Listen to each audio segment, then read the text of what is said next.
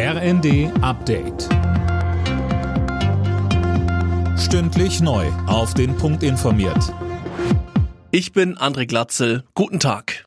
Zum Abschluss ihres Bundesparteitages in Bonn stehen bei den Grünen heute noch die Themen Kohle und Klimaschutz auf der Agenda. Dann geht es auch um eine umstrittene Vereinbarung mit dem Energiekonzern RWE, die es erlaubt, dass das Dorf Lützerath abgebaggert wird. Dagegen gibt es Proteste.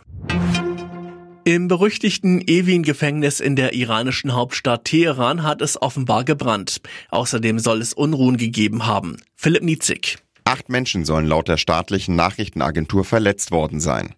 Online-Medien hatten von Schüssen und Explosionen berichtet. Laut der Staatsanwaltschaft in Teheran soll es einen versuchten Aufstand gegeben haben.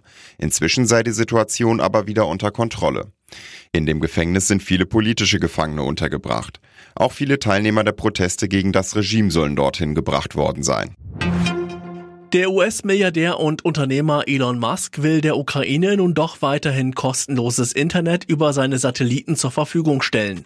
Mehr von Jana Klonikowski. Musk hatte vorher erklärt, dass er die Finanzierung nicht dauerhaft sicherstellen könne. Starlink verliere Geld. Andere Unternehmen würden dagegen Milliarden an Steuergeldern erhalten, so Musk auf Twitter. Laut CNN hatte Musk auf eine Beteiligung des US-Verteidigungsministeriums gehofft. Starlink ermöglicht in der Ukraine Internetverbindungen, wenn Mobilfunkmasten zerstört wurden. Deswegen ist es für das ukrainische Militär wichtig. Zum Start des kommunistischen Parteitags hat Chinas Staatschef Xi Jinping seine umstrittene Null-Covid-Politik verteidigt. Das Leben der Menschen stehe an erster Stelle.